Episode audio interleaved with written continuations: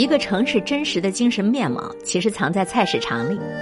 即使小 S 这样曾经灵气活力四射的妖女，如今也是肉眼可见的中年危机了。你看，明星也好，普通人家也罢，究竟如何应对年龄的增长和内心的危机感呢？周末我刷到了梦境的一篇文章，小 S 为什么会在内地水土不服？读完之后忍不住唏嘘感慨。即使像小 S 这样妖里妖气、活力四射的女人，也肉眼可见的中年危机了。查了一下，其实我跟小 S 是同年的，今年都是四十整。这篇文章当中提到小 S 在内地做的两档节目，《姐姐好饿》《真相吧花花万物》，我其实都没看过，其实是根本没有关注到过。因为这篇文章，我在网上快速的搜了一搜，扫了一扫，看到以后，我跟梦境的感受是一模一样的。小 S 的眼睛底下和肢体语言都透露着深深的疲倦，她完全不享受她的工作了。小 S 老了，尽管她看着仍有一张保养很年轻的脸。女人的衰老最可怕的地方，从来不是人肉身的坍塌和松垮，而是精气神儿的塌陷。那才是人生沦陷的开始。由此而生的感慨，触动了我延展，想了很多东西，想了一些自己关于人生的思考。在中年危机当中，首当其冲的危机感，恐怕就是年龄危机感。年龄危机本质上是对青春逝去的恐惧，对于容颜身材开始逐渐走下坡路的恐惧和焦虑。对于容貌就是事业生命线的艺人来讲。这个恐慌，恐怕要来得格外早一些，尤其又是像大小 S 这种终身都很自律、终身都把美貌年轻当做重要事业的女人。其实也别说是艺人了，咱们普通人又何尝不是？先来说说我自己所经历过的年龄危机吧。我一直长得比较显小，所以呢，直到三十五岁之前，我都会被很多人认为只有二十来岁。可三十五岁就是一道坎儿啊！突然一过三十五，就是从三十六岁的某一个时刻开始了。我跟年龄危机感狭路相逢，我大概用了快一年的时间来解决自己的这个年龄危机感。我记得那一年，我特别爱跟人讨论关于年龄危机还有衰老的问题。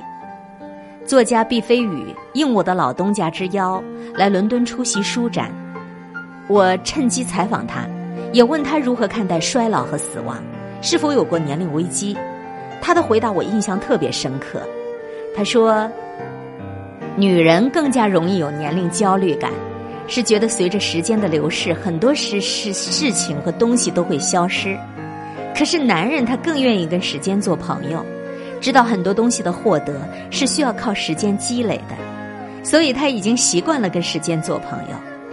至于死亡，他说自己从小就有一个信念：一个男人。”要有尊严的面对死亡。他从性别的角度来谈男人、女人的时间感，可能流于片面，但是我同意他的说法。人要学会跟时间做朋友，人要有尊严的面对死亡。经过一年的时间，处理好自己的危机感、起伏的情绪，包括在职业上做出新的选择。那一年，快过春节的时候，我觉得我平安着陆了。既然人都不可避免的要面对自己机体的日趋老化，为何不体面的、有尊严的、平静的面对它呢？在能够把握的时刻，珍惜每一个当下。和此后的人生相比，现在就是最年轻的当下呀。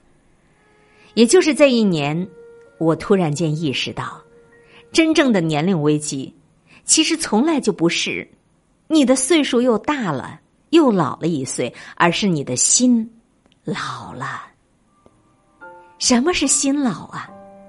就是你不再有从心底里对于生命的热情，不再对这个世界有好奇。年轻时候想穿着红色高跟鞋或者军靴去征战世界的雄心和欲望，而今都变成了一场为了生活、为了生计的不得不。真正的老。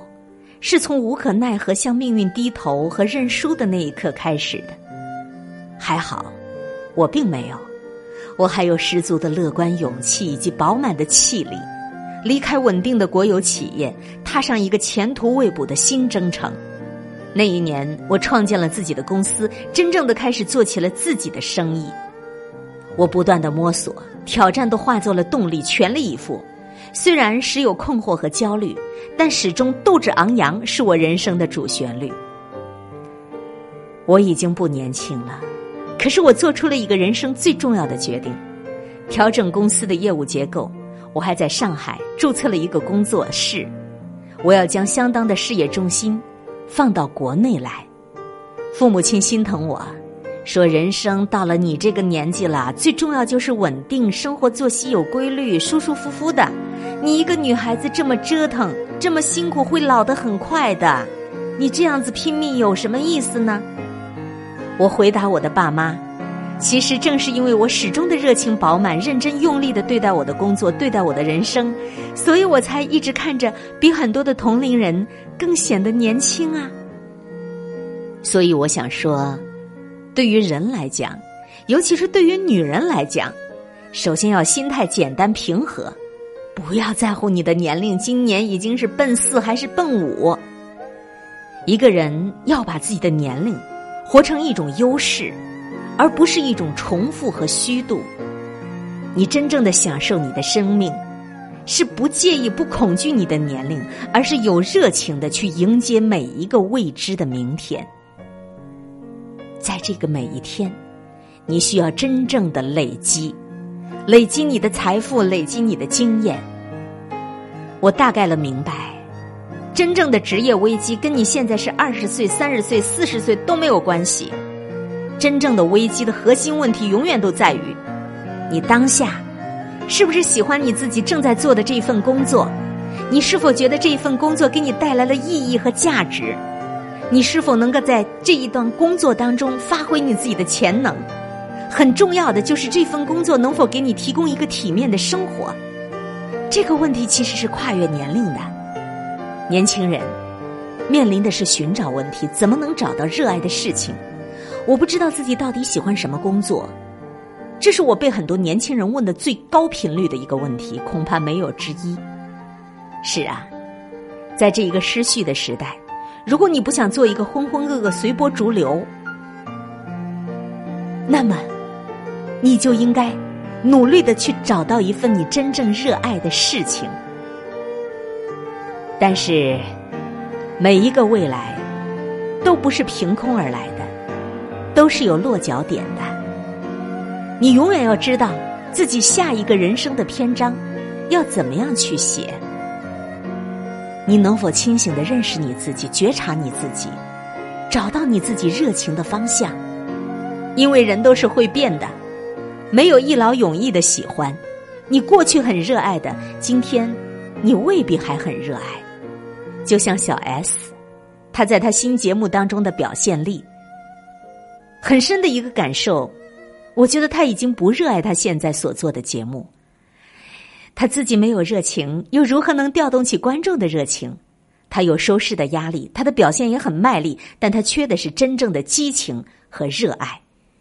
一个缺乏激情与热爱的事情，你自己都知道，你在勉力维持，你自己勉力维持的事情，旁观者也会知道的。